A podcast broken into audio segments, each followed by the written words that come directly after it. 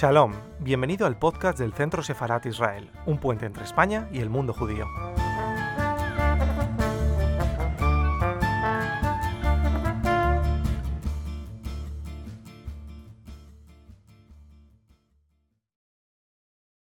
Vamos a conversar con el profesor Steven Nadler, eh, al que agradecemos que nos acompañe. Profesor, gracias por estar hoy aquí con nosotros. Oh, thank you for having me. It's a pleasure. Muchas gracias por contar conmigo, es un placer. El placer es nuestro. El profesor Steven Nadler es eh, profesor de filosofía y director del George L. Mose Lawrence E. Weinstein Center for Jewish Studies at the University eh, of eh, Wisconsin-Madison, en la Universidad de, de Wisconsin-Madison. Es el autor de numerosos volúmenes dedicados eh, a, temática judía, como entre los que se encuentran Spinoza Alive, que fue ganador en el año 2000 del premio Coret Jewish Book Award eh, a la mejor biografía, y también es autor de Spinoza Heresy, Immortality and the Jewish Mind. Uh, sin embargo, hoy no vamos a hablar de Spinoza, eh, sino que vamos a hablar de Rembrandt, del pintor eh, cuya obra estuvo, tuvo como protagonista principalmente al mundo judío. Y es también por otro de sus libros, este que tengo aquí conmigo, que se llama Rembrandt Jews. Uh, y que sin duda recomendamos por toda la información que ofrece acerca de la relación de Rembrandt con el mundo judío. A mí me gustaría comenzar, profesor eh, Nalder, eh, con una pregunta acerca de, la ciudad de Ámsterdam, porque para comprender bien la relación de, Rembrandt, un pintor que no era judío, pero para comprender su, especial relación con el mundo judío, eh, entiendo que hay que empezar conociendo el barrio en el que vivió durante tanto tiempo eh, Rembrandt y que, le hizo estar en contacto con el mundo judío, ¿no? Este barrio de Brestad, eh, en el Ámsterdam del siglo XVII, y en el que pudo conocer eh, a, judíos, eh, digamos, muy notables como Daniel Pinto o como, el, como la propia familia Espinosa, ¿no? Eh, ¿Qué nos puede decir? ¿Cómo era ese barrio, ese, esa vida judía en el Ámsterdam del siglo XVII? So first of Sí. all, the Spinoza family. En primer lugar, la familia de, de Spinoza en aquel momento no, no era famosa, era eh, una familia de comerciantes en lo que era la comunidad eh, judío-portuguesa de Ámsterdam.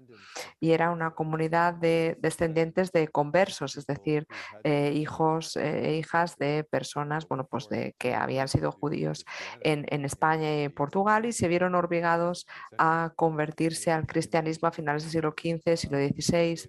Muchas de estas familias acabaron emigrando a Ámsterdam y ahí, bueno, pues podían volver a practicar abiertamente el judaísmo, ¿no? Entonces, bueno, pues durante eh, las primeras dos décadas del siglo XVII había tres congregaciones judías, eh, todas portuguesas, en eh, Ámsterdam públicas, porque la ciudad era bastante tolerante. No quería que hubiese católicos allí porque eh, no se fiaban de los eh, católicos desde el punto de vista religiosos o políticos, porque podían ser leales a España o a Roma, pero eh, en el caso de los judíos, pues no tenían ningún problema, aunque bueno, sí que había alguna oposición.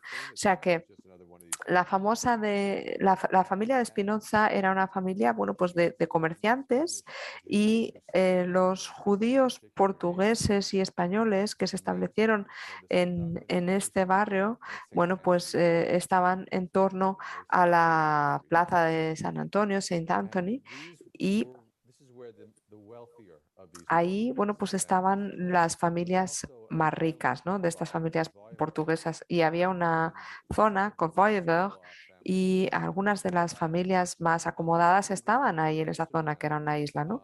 Al principio esa parte de Ámsterdam no era un barrio judío porque hasta aquel momento pues eh, no había oficialmente ningún judío en Ámsterdam, pero sí que era el centro eh, del mundo artístico de la ciudad, ¿no? Entonces en aquella zona había casas de artistas, también de marchantes de arte, Henry de Adenberg que bueno, pues acabó siendo marchante de arte de Rembrandt Eh, pero bueno, como en aquella parte de la ciudad había bastante espacio, ahí, bueno, pues se fueron eh, ubicando varias familias judías, ¿no? Y una de las principales características de este barrio, en las que vivieron tanto Rembrandt como la familia Spinoza y muchos eh, judíos, es que era un, barrio muy heterogéneo, ¿no? Había residentes holandeses, también judíos, y también había judíos de Europa del Este, ¿no? Y de Alemania.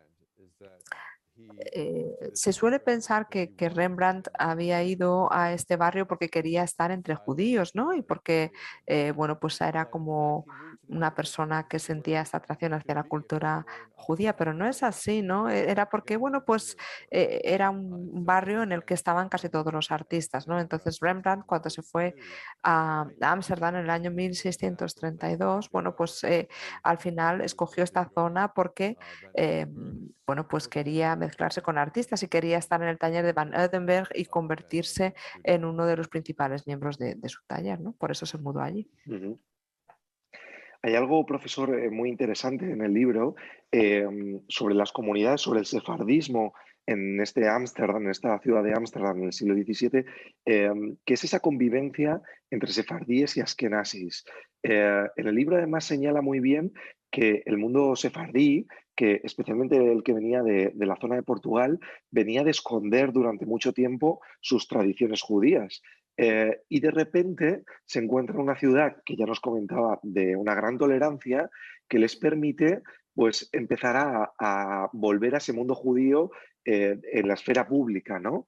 A poder compartir públicamente esas tradiciones. ¿Cómo era esa convivencia entre sefardíes y askenazis dentro del, del mundo judío en Ámsterdam?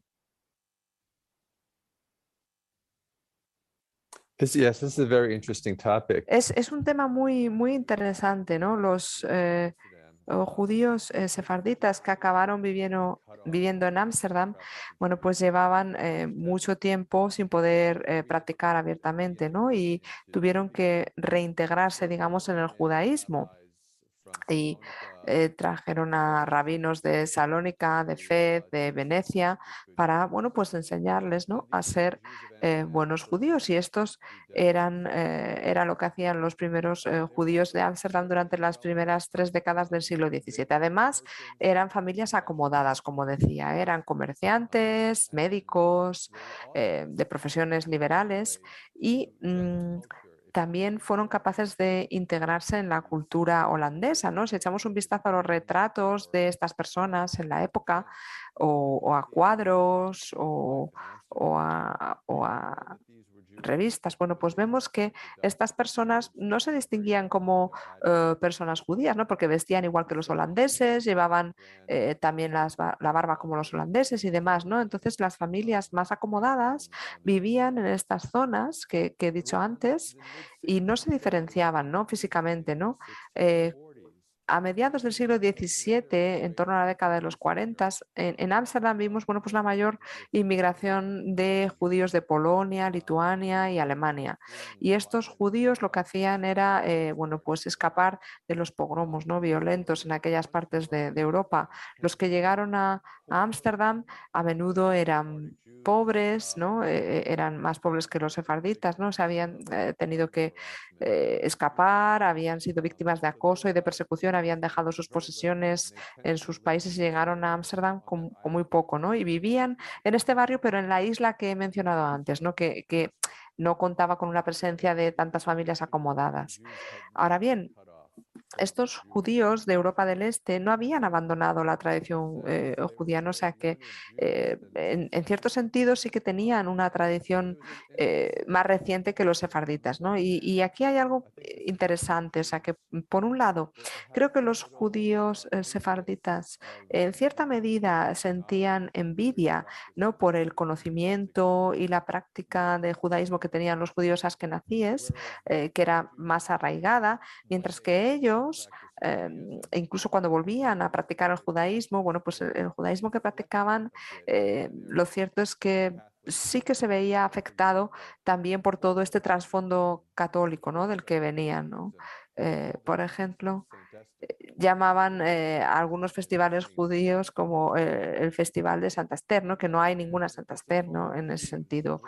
Em, por otro lado, los, eh, judías, los judíos sefarditas se sentían también un poco avergonzados, ¿no? porque los askenazíes bueno, pues no vestían tan bien como ellos, eran más pobres y además suponían una carga financiera para la comunidad sefardita porque tenían que dedicar parte de los fondos a caridad ¿no? para, para poder cuidar a estos inmigrantes askenazíes. O sea que eh, se mostraban avergonzados ¿no? frente a los holandeses eh, por esta comunidad judía más empobrecida. De hecho, eh, algunas de las principales contribuciones de caridad se utilizaban para que los askenazíes pudiesen volver a Europa del Este, ¿no? O sea que no fue, no fue algo muy, muy afortunado.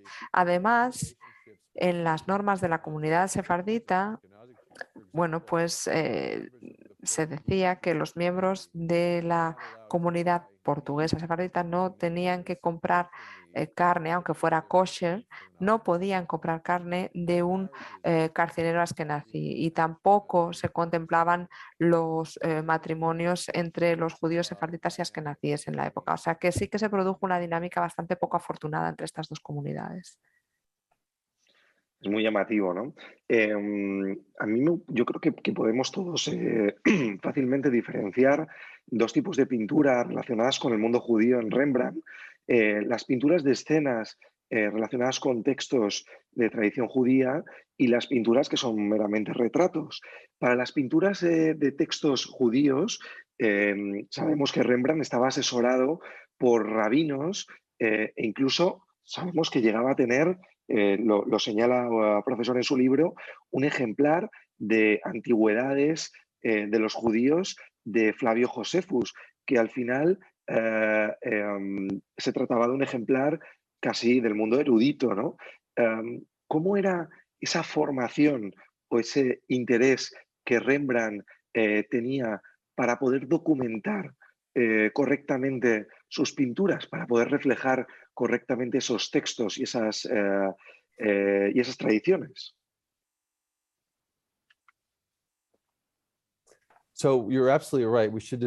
Sí, tiene, tienes toda la razón. Hay que establecer una diferencia entre lo que son los retratos eh, que hizo Rembrandt y las pinturas con temática religiosa.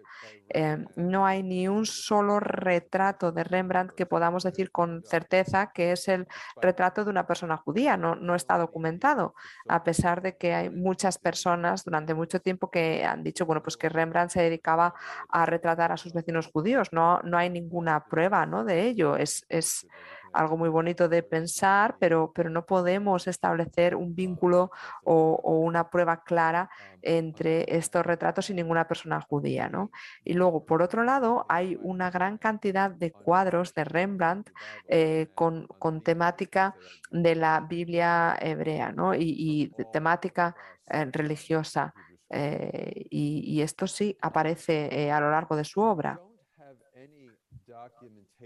No tenemos eh, ninguna ningún documento en el que sepamos, bueno, pues que los rabinos le daban eh, consejos o asesoraban a Rembrandt, pero sí que hay un par de obras de Rembrandt que, mm, bueno, pues parece que podrían haber recibido una asesoría del rabino Benasa Ben Israel, ¿no? que, que es muy importante. Y uno es eh, el de una festividad que pintó Rembrandt ah, en los años 1630 y muestra eh, eh, al hijo de Nabucodonosor celebrando una fiesta en su palacio y bueno, utilizando muchos de los utensilios que su padre había robado del templo en Jerusalén.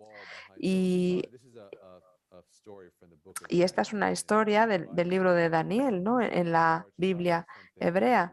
Y eh, entonces empiezan a escribir algo en la, en la pared y nadie lo puede interpretar. Y Daniel, uno de los exiliados, lo interpreta. ¿no? Entonces, en el cuadro de Rembrandt hay unas palabras escritas por una mano misteriosa y, y, aparecen ahí escritas en la pared, ¿no? Y entonces hubo un gran debate entre los rabinos sobre esta historia del libro de Daniel, es decir, cómo se escribieron las palabras, ¿no? Cómo es que nadie las podía interpretar, ¿no? Y había toda una serie de soluciones que daban los rabinos. Y lo interesante es que en el cuadro de Rembrandt, las palabras aparecen exactamente del mismo modo en el que están descritas por el rabino Ben Ben Israel en un libro que publicó justo unos años después. Eh, las palabras no se podían descifrar porque aunque estaban escritas en hebreo, no estaban escritas de derecha a izquierda, sino que estaban escritas en columnas eh, verticales, ¿no? de, arriba a abajo. Y eso es precisamente eh, lo que había descrito el rabino luego en su libro ¿no? de, de término vita. O sea que creo que aquí sí que se podría argumentar que, bueno, pues Rembrandt buscó la, asesoría de Benassa Ben Israel sobre cómo, bueno, pues retratar este episodio del libro de Daniel. Luego hay también algo que hay que tener en cuenta, ¿no? Parece que hay un retrato que podría ser de Benassa Ben Israel, pero creo que ha quedado claro que no es así, ¿no? Que, que las fechas no concuerdan. Es alguien que se parece al rabino, pero no hay ninguna prueba de que realmente sea él. También desde el punto de vista de la cooperación entre Rembrandt y este rabino, bueno, pues Benassa Ben Israel es seguramente el mejor candidato, ¿no? Porque sabemos que eh, en 1650, en esa década, eh, Ben Israel eh, publicó un libro sobre la piedra gloriosa y algunas de las primeras de los primeros ejemplares de este libro contenían ilustraciones que son bocetos de Rembrandt. Y Benassa en su prefacio al, libro, dice, me he esforzado mucho con las ilustraciones, pero no creo que quiera decir que las hizo él, sino que quería decir que había trabajado con un artista y se había esforzado mucho en que las ilustraciones fueran buenas, ¿no? O sea que hay aquí un puzzle, ¿no? Por, por resolver. Había una colaboración real entre Benassa y Rembrandt para las ilustraciones de este libro. Hay cuatro en total. Y por lo que sabemos, solo aparecen en nueve de los ejemplares de este libro. Había unas eh, dos docenas de ejemplares, sabemos, pero solo nueve de ellos tenían ilustraciones de Rembrandt y no sabemos cómo llegaron ahí. Y yo creo que sí, que había una cooperación directa entre Rembrandt y Benassa, pero no todo el mundo está de acuerdo conmigo.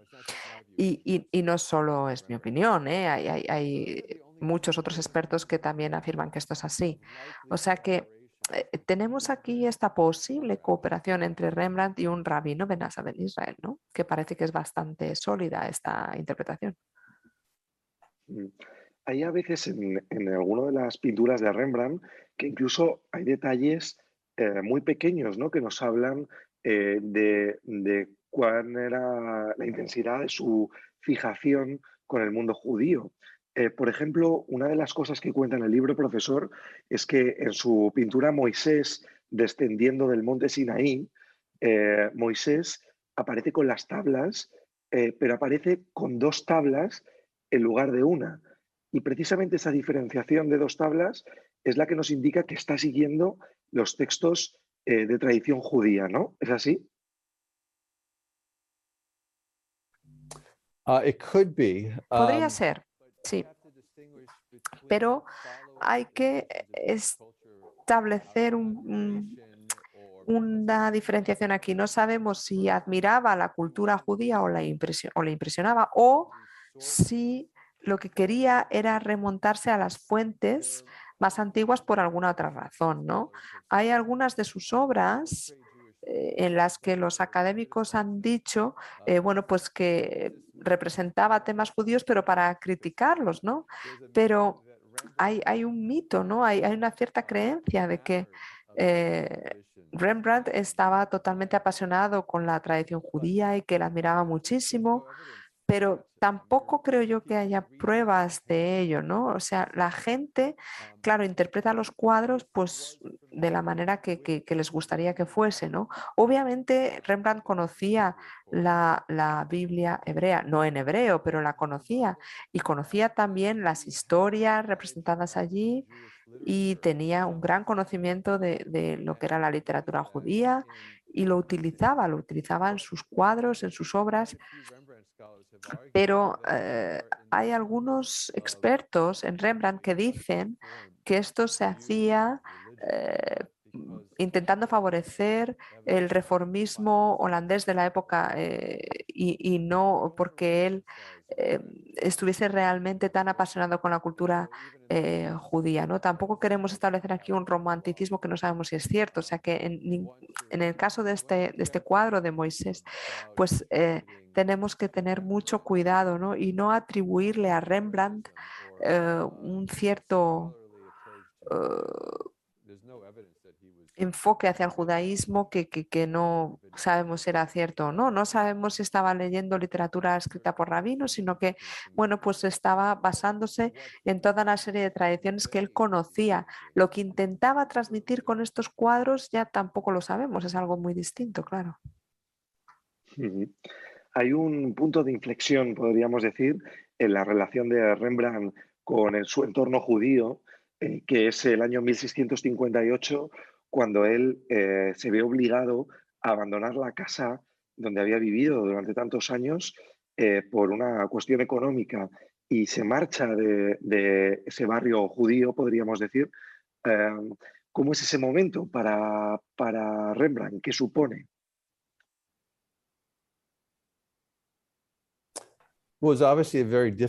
Bueno, lo cierto es que fue un momento muy difícil, ¿no? Porque se compró una casa que, que realmente no se podía permitir, ¿no? Y, y, se, bueno, se tuvo que enfrentar a un proceso de quiebra.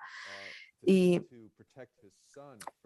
lo hizo, bueno, pues un poco también para proteger a su hijo de, de la quiebra y hizo un llamamiento a la Cámara de, de Orfandad de, del municipio, ¿no? Y, eso mismo había hecho la familia de Espinoza antes, ¿no? O sea que fue un momento muy difícil y, tuvo que, bueno, pues dar marcha atrás porque se había comprado una casa que no se podía permitir. Ahora mismo esa casa es el Museo de Rembrandt en Ámsterdam, pero no sé yo si esto representa un punto de inflexión en la relación de Rembrandt con el mundo judío, ¿no? Yo creo que simplemente pues tuvo que dejar el barrio en el que estaba viviendo, que además, bueno, pues era un barrio en el que vivían también eh, muchas familias judías, ¿no? O sea que en cierto sentido sí que le influyó eh, en cuanto a su relación con algunos judíos que eran sus vecinos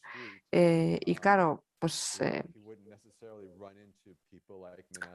al cambiarse de barrio, pues ya no se encontraba con sus vecinos, ¿no? Con a lo mejor Spinoza o Benassa Ben Israel. No, no, no hay ninguna eh, prueba de que se conociesen, pero tampoco creo que esto tuviese mucho impacto en lo que era el arte ¿no? de, de Rembrandt. Siguió pintando cuadros con escenas de la Biblia hebrea y también de los evangelios cristianos. Hay muchas obras de Rembrandt, profesor, que, están eh, nombradas o bautizadas como retrato de un judío o cabeza de un judío o un anciano judío en el estudio. Em, ¿cómo, ¿Cómo identificamos realmente que los protagonistas de esas pinturas son judíos a ojos de Rembrandt, para Rembrandt?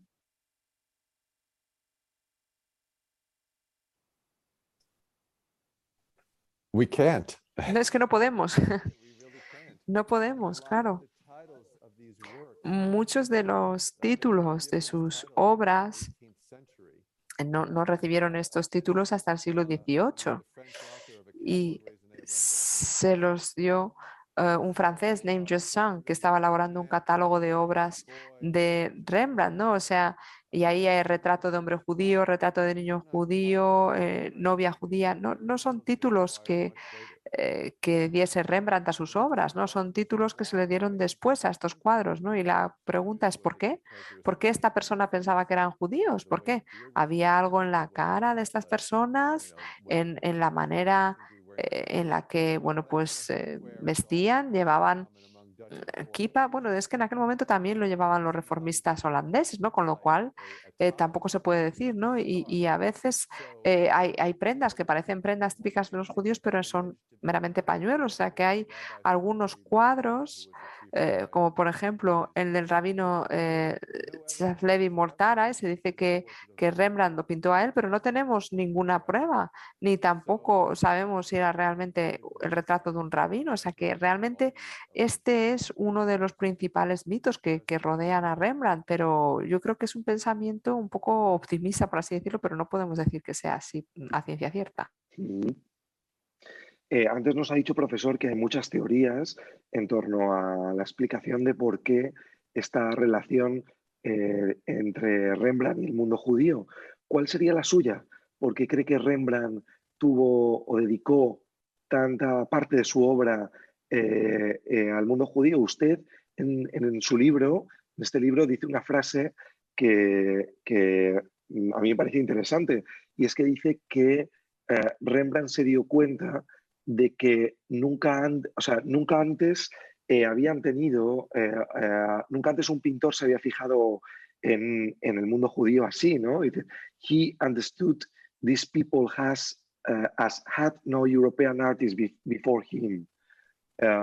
¿Por qué cree que, que, tenía este, este vínculo tan, tan especial?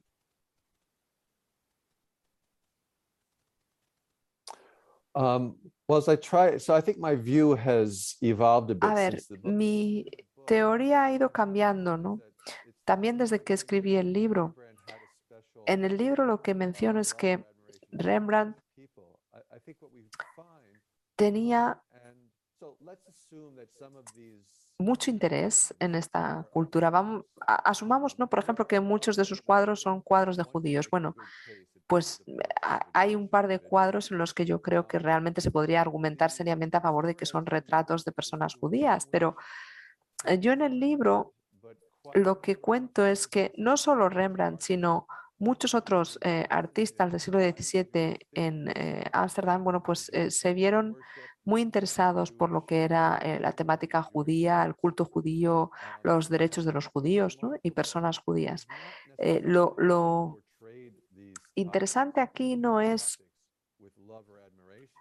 si representaban estos temas con admiración o no, sino que lo hacían de una manera totalmente ordinaria, es decir, no trataban a los judíos como personas malas eh, que cometiesen eh, barbaridades, no, para nada, sino que los los trataban de manera totalmente normal y corriente, o sea, parecían retratados como personas normales y corrientes.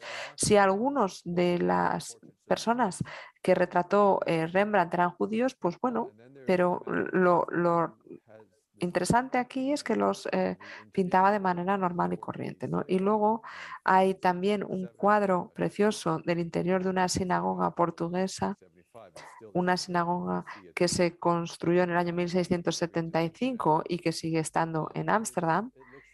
Y ahí hay un, interior ¿no? que, representa algo que parece el interior de una, de una iglesia reformista de la época. O sea que no, no hay nada realmente especial sobre estas personas. ¿no? Y eso es lo, lo que a mí me parece interesante, eh, no solo en Rembrandt, sino en los otros artistas del siglo XVII. Eh, Rembrandt es más bien como un, portal, digamos, ¿no? un punto de partida, pero no creo que haya nada especial en cuanto a Rembrandt en este caso. ¿no? Sí que es cierto que eh, pintó pues, eh, muchos cuadros de temática de la Biblia hebrea, pero tampoco era nada fuera de lo común en, ese momento en el arte en, en Países Bajos. ¿no? Sí que es cierto que aquí lo que cabe eh, destacar es que los pintaba, pintaba a estas personas pues, como si fuesen personas totalmente normales y corrientes, ¿no? Eso es lo importante. Eh, en el último capítulo del libro, profesor, eh, usted reflexiona sobre una visión más de futuro, ¿no?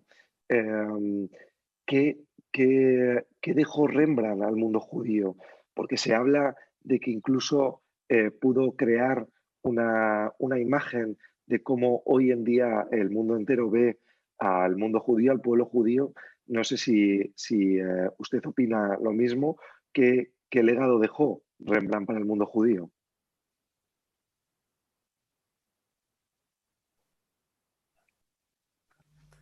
So I hesitate to, say that he bueno, yo no sé si dejó un legado para los judíos o no. Tampoco queremos aquí eh, eh, caer en un cierto romanticismo. Es, fácil hacerlo, ¿eh? porque es cierto que estos cuadros, bueno, pues tienen como este, esta calidez, ¿no? Y, no es como otros retratos, ¿no? Y, estos retratos, pues sí parecen incluso transmitir, ¿no? Lo que era el carácter de estas personas. Pero dicho esto, la gente, una vez que ve un cuadro, lo puede interpretar pues como quiera, ¿no? Y yo creo que hoy en la, en la actualidad los judíos, bueno, pues eh, ven algo reconfortante en los, en los cuadros de, Rembrandt y eso me parece perfecto, pero tampoco tenemos que pecar de un exceso de romanticismo, ¿no? En este caso. Los cuadros eh, son, bueno, pues para que nosotros podamos apreciar el arte y para que los interpretemos como queramos, ¿no? Y, para que busquemos en ellos lo que queramos buscar. Y en ese sentido, pues está bien que Rembrandt sea un héroe para la comunidad judía. ¿Por qué no? ¿Por qué no? A mí me parece bien. Yo creo que si se le hubiese preguntado a él, su intención ¿Era realmente retratar a los judíos de esta manera heroica? Pues yo creo que se vería sorprendido, ¿no? Pero si a nosotros es algo que nos reconforma, y, cuando digo nosotros estoy hablando de la comunidad judía, ¿eh? si la comunidad judía eh, se encuentra reconfortada por estos cuadros y les inspiran, y, les parece que, presenta a estas personas judías con, calidez, pues me parece fantástico. Creo que es una manera muy hermosa de interpretar el arte. Para terminar, profesor, eh, me gustaría pedirle, eh, después nuestros espectadores lo verán en la pantalla, pero me gustaría pedirle eh, una pintura de Rembrandt que crea que refleja bien, o sea, paradigmática de, esa dedicación de Rembrandt al mundo judío. No sé, algo que, una pintura que para usted resulte icónica de esa, de esa dedicación a la temática judía de Rembrandt. Sí. So I, I think, I think pues creo que tendría que ser o bien el cuadro de, de Moisés con las tablas de la ley y y en ese caso, creo que Benaza Ben Israel sí que le habría dado asesoría. Sería este cuadro, pero creo que hay otros cuadros que, que también se han hecho muy famosos. A ver, hay un cuadro de Rembrandt, este, este de aquí, que es un cuadro en el que sí se ha confirmado que es un retrato de un judío, el doctor Efraín Bueno, que era un, doctor de la comunidad judía portuguesa. O sea que sí que sabemos que hay un cuadro, un retrato que es de un judío. Pero creo que estos dos cuadros, uno está en Berlín y otro está en Texas, son retratos que luego se denominaron retratos de un judío o retrato de un judío joven. Y quizá lo sean. Es decir, puede ser, puede ser. Yo creo que es, bueno, posible con una cierta imaginación, pues ver aquí caras judías. Yo creo que son retratos muy conmovedores. Ambos son retratos que se hicieron después de que Rembrandt eh, abandonase el vecindario judío, pero hay una calidez en ellos. Y si uno quiere buscar en Rembrandt este cariño por la comunidad judía, pues seguramente estos dos cuadros, estos dos retrasos serían los mejores ejemplos. Tampoco quiero decir que eso es lo que tenga que hacer uno, ¿no? Aquí, pero ¿por qué no? ¿Por qué no? Se podría hacer. Pues, eh, profesor eh, Steven Nalder, autor de este Rembrandt Use, eh, que recomendamos, muchísimas gracias por atender al Centro Sefarad de Israel en esta, en esta conversación. Thank you so much. Muchísimas gracias a ustedes. Y a todos los que nos están siguiendo a través de este canal, muchas gracias por seguirnos una tarde más. Eh, les esperamos en próximas actividades. Les recomendamos que se suscriban a este canal de YouTube de Centro Sefarat Israel y agradecemos también a la intérprete que ha hecho posible que hoy escuchemos las palabras eh, del profesor Nalder en español, Susana Pinazo, y a todos ustedes por acompañarnos. Muchísimas gracias.